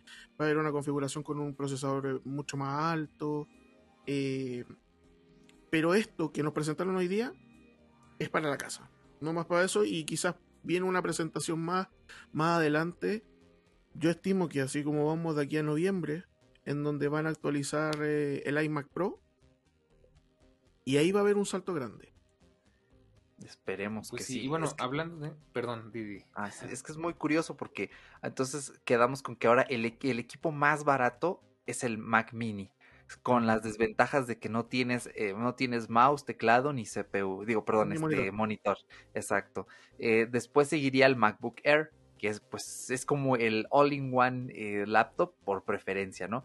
Después vendría, eh, no recuerdo si el MacBook Pro, creo que anda al igual, casi casi al mismo precio, pero el MacBook Pro sí está como en esa línea de, oye, sigo siendo doméstico, pero soy pro, entonces sí puedo hacer ciertas cosas que a lo mejor el MacBook Air no puede hacer, aunque el, el, el, sí, el Mac Mini, ese sí lo puede hacer porque tiene ventilador.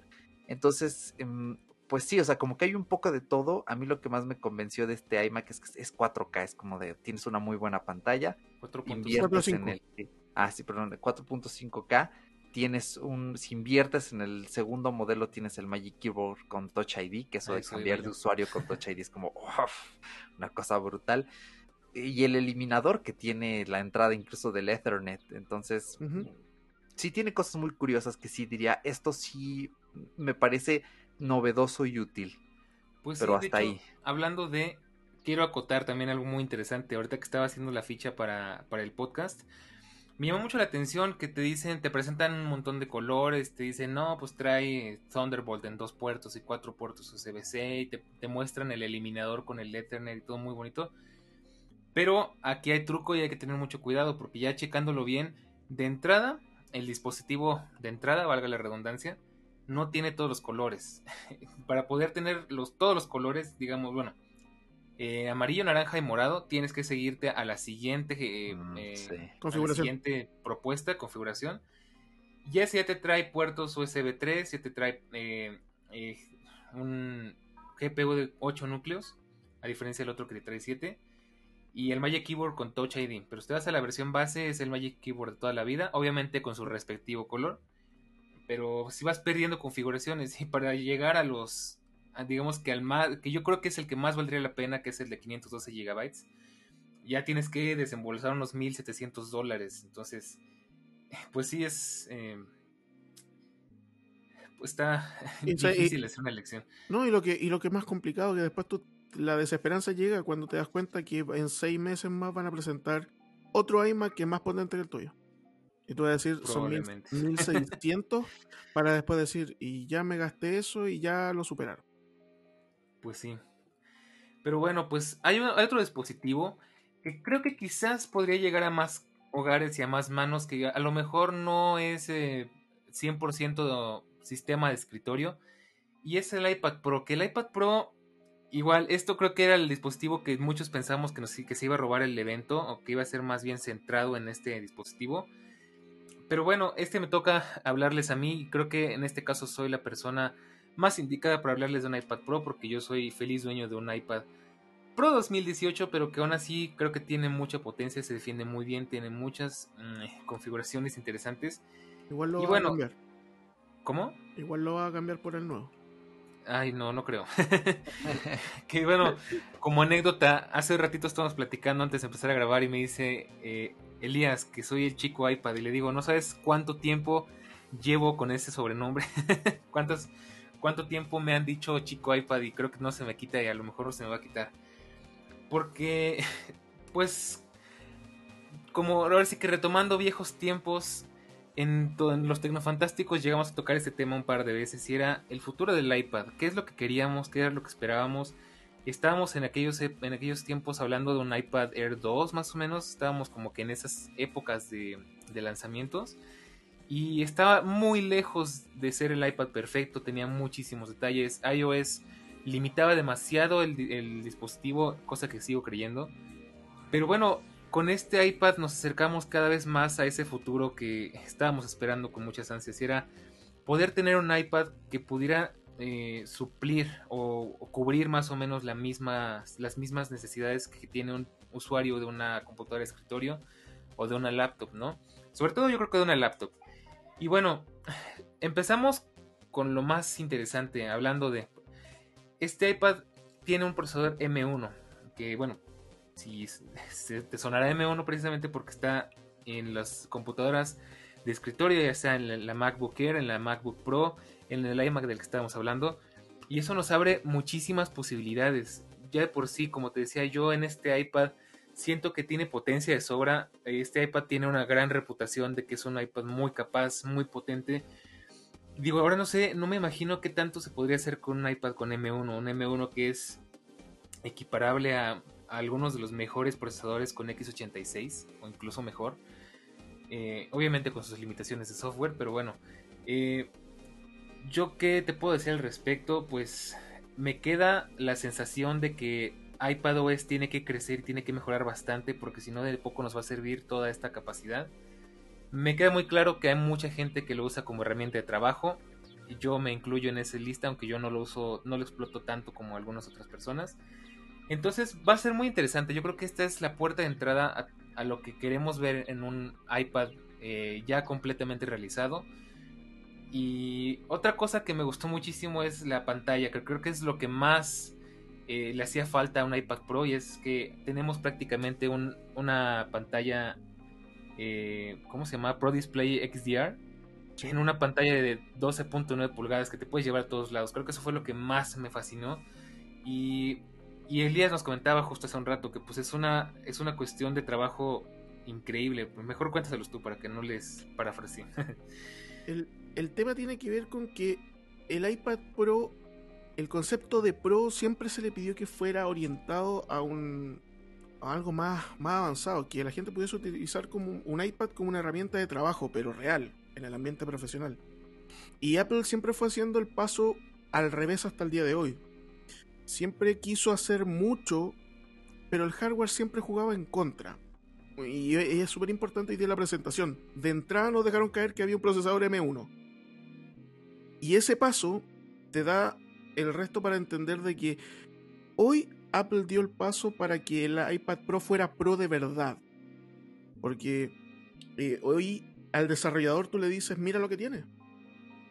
Eh, el desarrollador de antes decía, ya, tenemos esta aplicación que la utilizamos pero en computadoras para que funcione en computadoras con el hardware de computadora. Pero tú me estás diciendo que haga algo muy similar, que funcione muy parecido y que le dé la misma posibilidad, posibilidad a un profesional pero con un hardware de un iPad. me estáis ofreciendo, me está diciendo, haz lo mismo con menos. Ahora no, es tú lo que pudiste hacer en la vereda al frente en computadora, ahora también lo puedes hacer acá. Tienes todo para hacerlo. Y los desarrolladores tienen mucho que decir también. Aquí los acuerdos entre, entre diseñadores, entre desarrolladores de software y Apple tienen que ser muy buenos porque el iPad se puede abrir a pasos agigantados dentro de agencias de publicidad. Ahora sí, porque siempre nos, nos vendieron la nos vendieron esto de, de que tú puedes utilizar tu iPad Pro en una agencia. Pero yo trabajaba con diseñadores allá, me decían sí, te sirve para hacer cosas. Pero después tienes que seguir igual trabajando en el computador. No, no se la puede con todo. Ahora mm, sí se lo puede. Hay almacenamiento de sobra, hay procesamiento de sobra, y, y, sobre todo en el tema multimedia, hoy tiene una pantalla que va a estar a la altura de todo lo que tú le tires. Si tú estás procesando video y necesitas aplicar filtro y ver si, qué tan bien te va a quedar, tú vas a estar trabajando sobre una pantalla que te está mostrando la, la resolución correcta. Y, antes tú decías, tenemos un, un display, un, ¿cómo se llamaba el monitor grandote este de? Eh, el, el, Pro, el Pro Display. Y tú decías, ya, yo trabajaba con un Pro Display, un Pro Display XDR y mi computadora. Sí, pero tu pantalla tu computadora tiene una resolución y, y unos LED que funcionan de una forma y esa pantalla enorme funciona en otra totalmente distinta. Hoy en día tú vas a poder trabajar a la par en tu iPad y en ese monitor y van a ser fiel a lo que tú estás viendo. O sea, si tú lo mandas a una imprenta o mandas a hacer una postproducción de video, el color que viste en esa pantalla va a ser el que se va a desarrollar y no va a ser otro. Entonces, de hoy en adelante, Apple ya entregó todo, lo que nunca había hecho. Tomen, aquí tiene una base de hardware suficiente para ustedes hacer algo potente.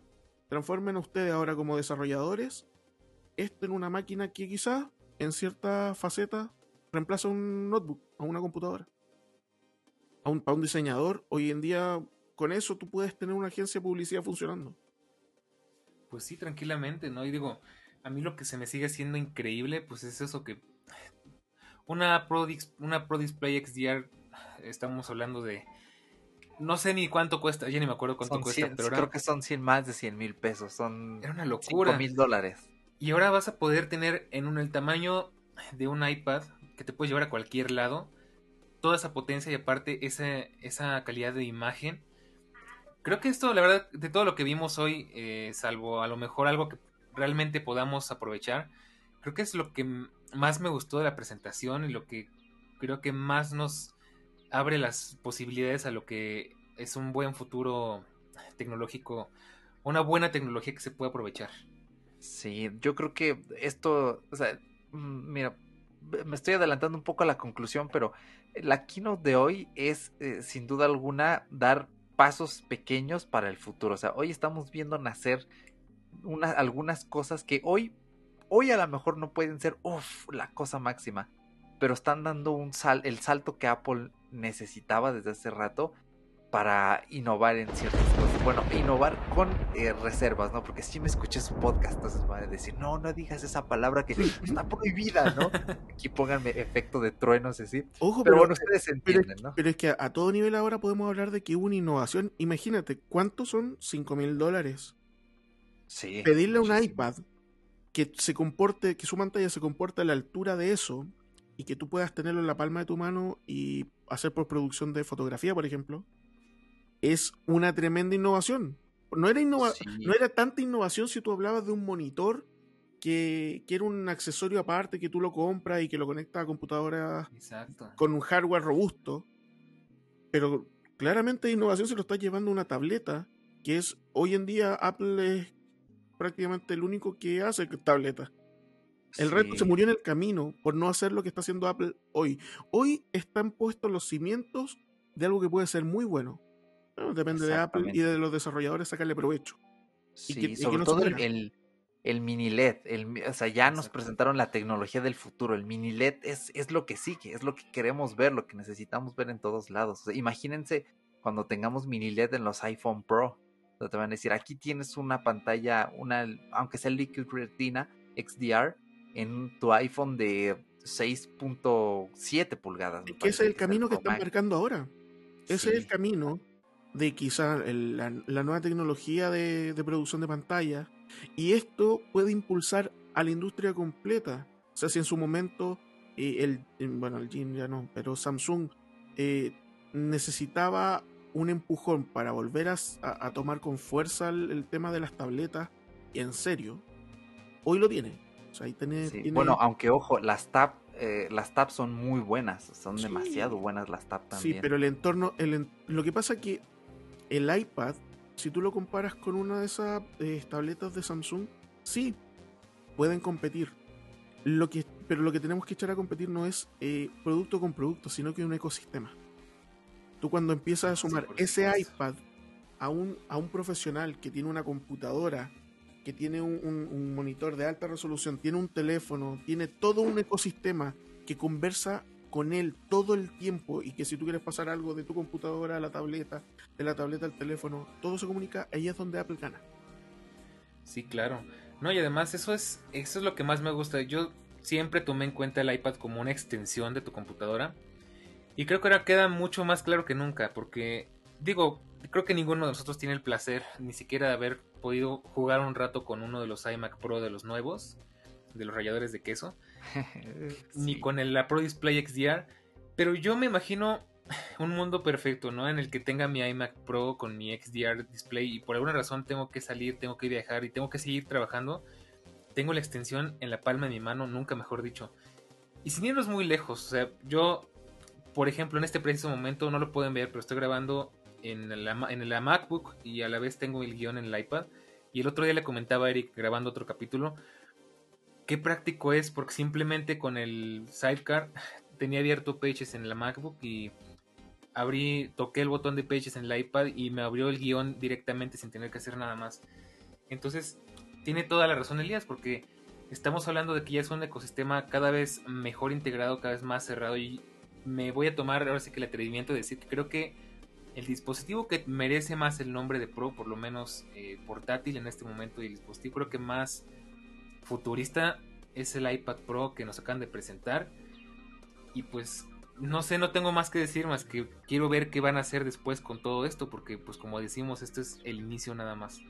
Sí, aunque saben, yo mm, yo espero de todo corazón que en la WWDC es que iPadOS tiene que dar un salto a la altura de este iPad, o sea, porque iPadOS hoy en día está limitado. Yo lo único que siento que le falta a este iPad Pro para ir empezando, mínimo, no pido más, es que haya como una especie de una adaptación de Samsung eh, del DeX que lo conectas a una pantalla y ya puedes mover ventanas.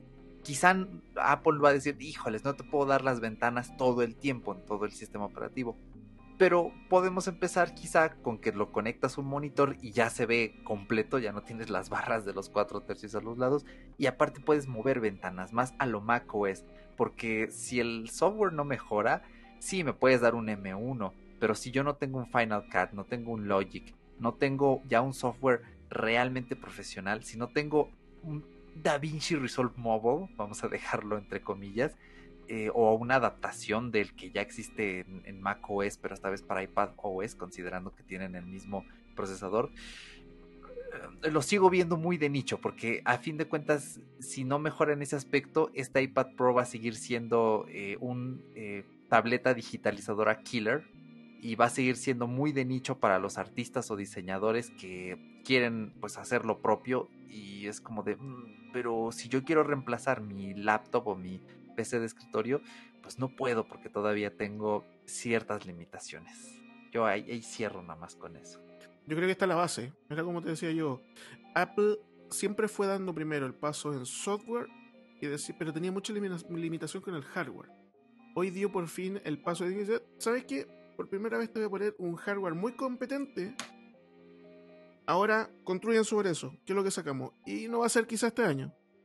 Pero de aquí a un año más, quizás ya el, vamos a tener esa... E, es que Samsung la hizo muy bien con el tema de, de poder transformar una tableta en una computadora con un simple deck. Sí, sí, sí. Aquí se puede hacer basta que mm, yo creo que todavía no terminan de implementarlo muy bien y por eso no lo han sacado. Pero el iPad es el yo es el iPad primero se va a canibalizar al, al, al MacBook eh, Air. se lo va a comer. Pues sí, posiblemente. Pero si míralo como es, tú mira, tiene un teclado con, track, con, con trackpad, tiene una, una, calidad en pantalla que ahora va a ser espectacular. El precio, ¿cuánto te cuesta el precio? estamos hablando de la versión bueno, 800 pues dólares. Ya si le pones el Magic Keyboard, pues ya te lo tienes que pensar un poquito, pero sí. Pues que yo siempre defiendo la idea de que tienes que saber para qué te lo estás comprando. Obviamente, si es, por ejemplo, pues para cosas muy sencillas, ¿no? Ofimática, navegar en la web, consumir contenido, no necesitas un MacBook. Con, una, con un iPad estás más que completo. Y la mayoría de la gente es lo que necesita. Y si por un MacBook hoy en día están pidiendo más de lo que están cobrando por un por incluso un iPad, yo te hablo de la realidad de Chile, por, eh, por un iPad Pro de los nuevos pagas más que el iPad más caro con los accesorios, o sea, con el teclado y con el Apple Pencil. O sea, te sale más conveniente, si vas a revisar correo, vas a trabajar con ofimática, comprarte un iPad. Porque eh, se está subdividiendo tanto que el iPad Pro se está, se está muriendo en el medio. Si tú, lo, si tú te das cuenta, ya el MacBook Pro tiene el MacBook Pro y el MacBook Pro de 16 pulgadas, que ya son dos gamas que están ahí haciendo bulto con mucho equipo. El que está destinado a morir es el, el MacBook Air. ¿Y quién lo va a reemplazar? lo que tenemos aquí al frente. Falta que la gente haga el cambio de Switch. En el momento en el que la gente empieza a comprar más eh, tabletas, Apple va a decir, bueno, cortemos de aquí. Y van a empezar a sacar el MacBook Air. Pero tienen que dar el salto. Y falta un año, yo creo, de desarrollo. Tenemos el hardware, ahora falta el software. en la próxima, próxima conferencia de desarrolladores pueden haber novedades que nos hagan pensar de que ya está más cerca de eso de transformarse en el reemplazo de una computadora, por lo menos por un usuario normal. Esperemos que sí. Pues sí. Y bueno, pues ya para ir cerrando, nos quedan muy poquitas cosas que hablar, ya prácticamente todo lo que se presentó. Lo importante ya lo cubrimos. Nos quedan un par de cositas anecdóticas, que es el, eh, el Apple Card, que la verdad es que yo no le veo mucho, mucho sentido hablar de eso porque en la mayoría de los países, por no decir que prácticamente todo lo que no sea Estados Unidos, no tenemos ese servicio y apenas nos está llegando Apple Pay. Entonces, eh, en Chile no hay Apple Pay, ¿verdad? no, para nada. No. Ay, pues bueno. Entonces, nos faltan muchas cosas, nos falta mucho camino por recorrer. Entonces, ese lo vamos a obviar un poquito. Y pues ya como última cuestión que ya ninguno de los dos quiso agarrar precisamente porque es algo muy sencillo. No, además, yo ahora me voy a comprar un, un iPhone 12 porque es morado ahora. Exacto, Apple nos presentó un iPhone, un iPhone completamente nuevo, completamente innovador. Bueno, la verdad es que solamente le pusieron un, color morado al iPhone 12, pero quedó interesante. Es algo raro, creo que no sé si Apple lo hizo simplemente por el capricho de sacar, salir un poquito de su guion de siempre. Yo nunca o muy rara vez había visto que lanzaran un color nuevo de iPhone así a medio, casi a medio año sin sin ninguna razón. Te, soy, te soy sincero, yo pensé que hoy, cuando mostraron eso, porque dije ya, hay una, hay una producción detrás de esto, mostraron, dije ya un color nuevo y dije quizás, quizás Apple va a hacer un compromiso con el cáncer de mamas y esta va a ser una edición que mm. quizás va a ser como el, el Product Red, pero el equivalente para este color va va, a destinar parte de lo que recauden para fundaciones para combatir el cáncer de mama. hubiera estado yo muy bien. por ahí pensé, pero al final era el puro color y no le encontré mucho. Pues sí, digo, no sé, a lo mejor es como que el, el, último argumento que quieren dar algunas personas que no se habían decidido por el iPhone, quiero creer. Y bueno, de la mano de esto también eh, otra cosa que ya habíamos visto rumores, que creo que igual eh, es algo que sabíamos que iba a pasar sí o sí, era que presentaron nuevos colores de fundas, nuevos colores de, correas para el Apple Watch, nuevos colores... Ah, entre eso, por supuesto, se me está olvidando. Un nuevo color de Magic Keyboard, ahora en blanco. Y hay como que comentario curioso. También cambiaron la orientación de la manzanita en el, en el logo de la, del Magic Keyboard del iPad. Ahora está en horizontal como para que se vea más MacBook. Y poco más, realmente eso fue lo último. Cosa que quiero también añadir. Eh, algo que me encantó, y no sé si lo vieron en la presentación del iPad, esto no le va a interesar a todo el mundo, pero sí a los que usamos Procreate. Y no sé si vieron que en algunas partes había un artista eh, coloreando una bicicleta en 3D y luego la ponía. Bueno, pues está muy interesante porque de la mano de las novedades de este iPad Procreate estaba abordando algo muy grande. Y es que ahora van a activar, bueno, van a habilitar la opción de hacer este 3D painting. Entonces tú vas a poder eh, trabajar encima de un diseño en 3D. Lo cual a mí se me hace muy, muy buena noticia porque eso también me abre a mí las posibilidades como artista gráfico. Entonces, eh, pues esas son las pocas novedades que faltaban por comentar. No sé si se me esté pasando algo. Yo quiero dar una, una percepción que, que, es propia, no sé si la comparten ustedes, pero uh, la pandemia le hizo bien a, Apple. ¿A qué nivel? De los eventos. A mí ya sentarme a, a ver un evento antes de la pandemia era complicado. Me costaba no cabecear ni quedarme dormido porque lamentablemente las presentaciones en vivo tienen mucho, son muy ceremoniosas y hay mucho tiempo que cuando tú tienes un evento como el de hoy, vamos directo a lo que yo te quiero dar. Hago, hago una edición que, que sea todo fluido. Terminamos aquí, empezamos, empezamos lo otro, terminamos. Es sumamente... Se presentaron muchas cosas hoy día. Fácilmente una presentación antigua hubiera durado una hora y media. Y hoy sí. en una hora sí. se presentaron muchas cosas.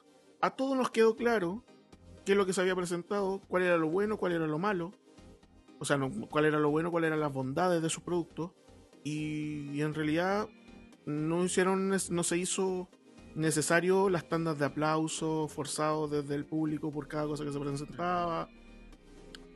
Este es lo que tiene que llevar Apple de aquí en adelante, eventos que se puedan presentar en una horita, sí, claro, bien editados, y que y plasmas todo lo que necesitas. Y te diste cuenta que cada presentación que hacían decían todo lo bueno del, del equipo y al final un resumen. Después saltamos lo otro, esto es lo que trajimos, ya un resumen. Eh, muy bien lo de Apple de seguir re... ayudando al planeta con el tema de la, del reciclaje del aluminio. Eh, muy, muy bien la iniciativa de tratar de reciclar. Es algo que el resto de empresas también tienen que empezar a hacer. Sí, ¿no? Y aprovechando el comentario también, a mí me sigue encantando conocer el Apple Park, cada día conocemos un poquito más. Hoy nos tocó pasear por el parque. y también eso, hay una cinemática que se me hizo así como que hasta excéntrica, que era la del super espía que venía bajando, que hizo un ah, hueco en el vidrio del Apple Park y se metió y, y resultó ser Tim Cook así de la nada. Es como que, ¿sabes qué? Parecía un video parodia o no sé, se me hizo súper extraño. sí. Pero, sí. pero te das cuenta que ya ahora Apple ya tiene que empezar a cambiar su forma de ser. Y, y hoy día, por lo menos, yo agradecí el evento. Porque cuando dije, yo ya terminó. Y no me había sí, dado cuenta la cantidad de cosas que había notado. Cuántas cosas habían presentado en un tiempo súper reducido. Como decimos acá en Chile, son tres cucharadas ya la papa. Eh, esto es lo que vengo a presentar. Estas son sus cualidades. Vamos con lo siguiente. Fue súper dinámica. Me gustó, me gustó mucho. Más que el, pues sí. el desfile de personalidades de Apple que ya todos los conocemos y que ya más cabezazos que de sueño son los que nos dan que, que novedades. Pues sí, la verdad es que estuvo, está muy bien, igual a mí me gusta bastante. Espero que una vez acabada la pandemia no, no tengamos que regresar otra vez al formato tradicional.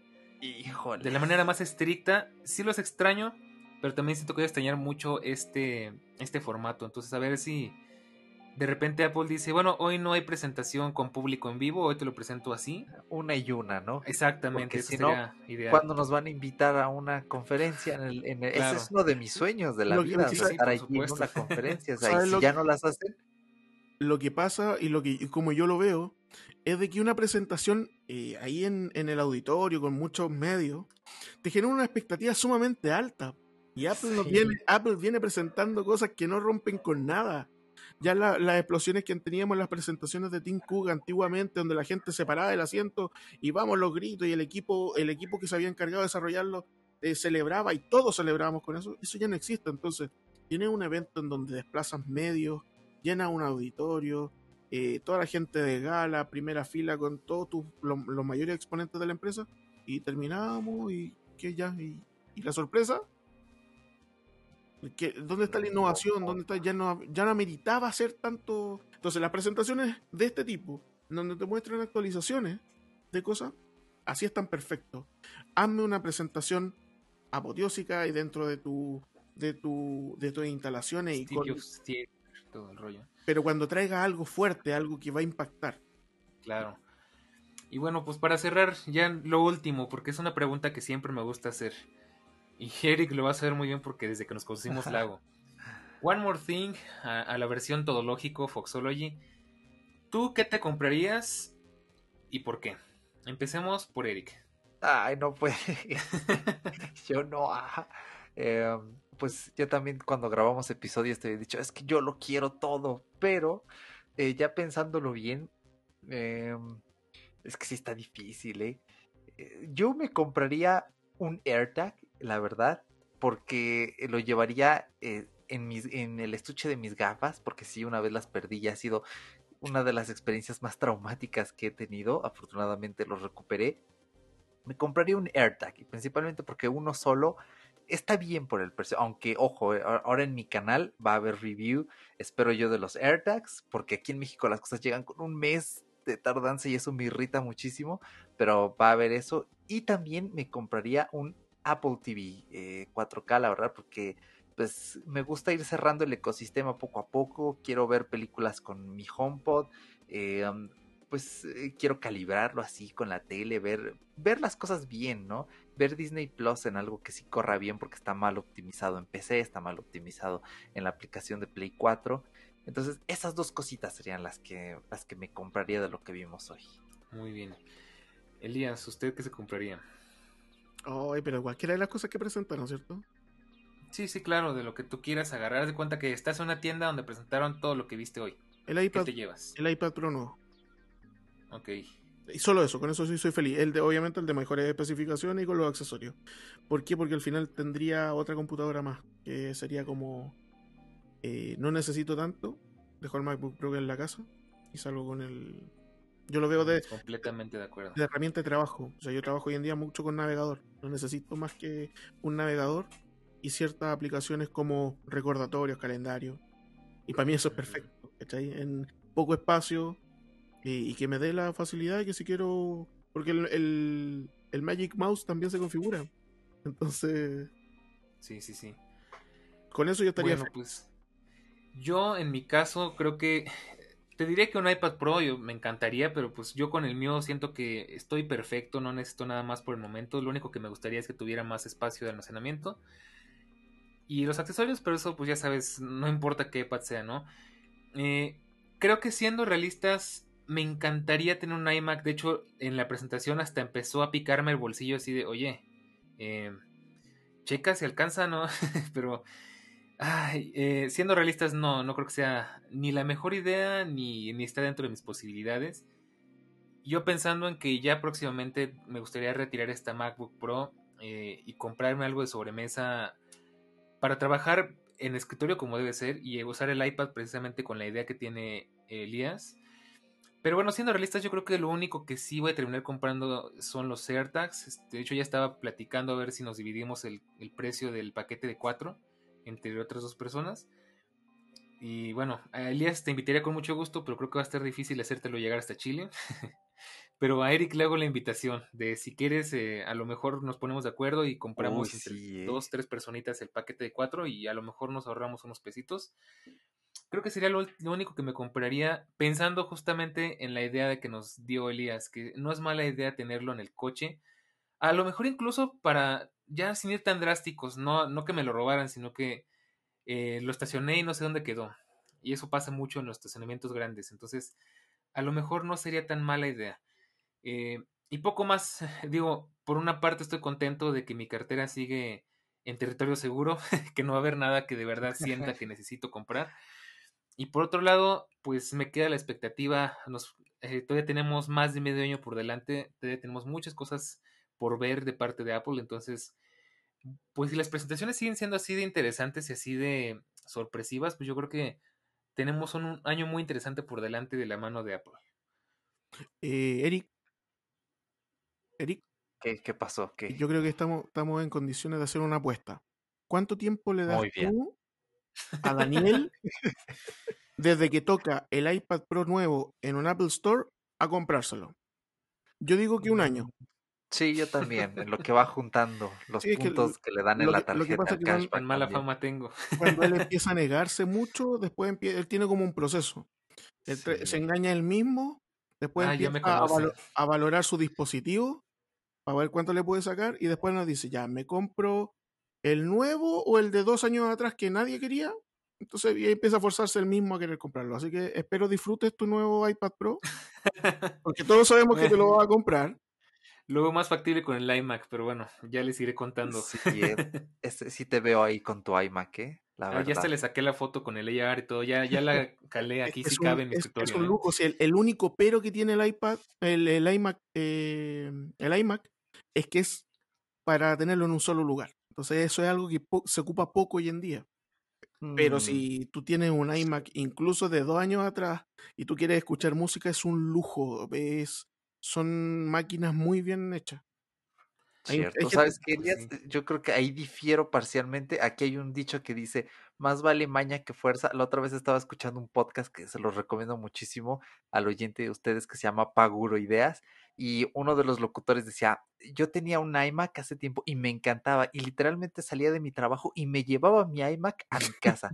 y esta es más delgada y veo más factible llevarse esta iMac de la oficina a la casa por la delgadez que tiene. Te digo, yo, eh, ¿por qué te lo digo? Y esto es súper resumido, ahora con esto del teletrabajo, nosotros tenemos mucha gente que mandamos a la casa a trabajar con su iMac de 27 pulgadas.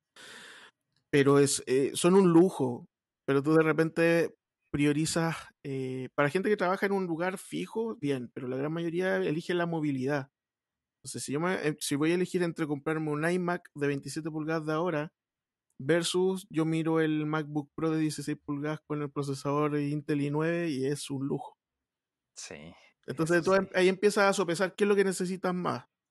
Pero si tú quieres un iMac, siempre va a ganar, siempre, siempre, siempre. El sentarte a escuchar, se escucha muy distinto a cualquier otro computador o cualquier parlante de alta fidelidad que tenga al frente. Claro, la tú pantalla 5K. Tú miras, es que sabes, sabes que es lo más impresionante de todo, que tú miras y tú dices, ya, ¿de dónde sale ese, ese, ese, ese sonido tan equilibrado? Y son unas rejillas que tienen menos de medio centímetro. Entonces dice, ¿cómo lo hacen? Para sonar tan pues bien.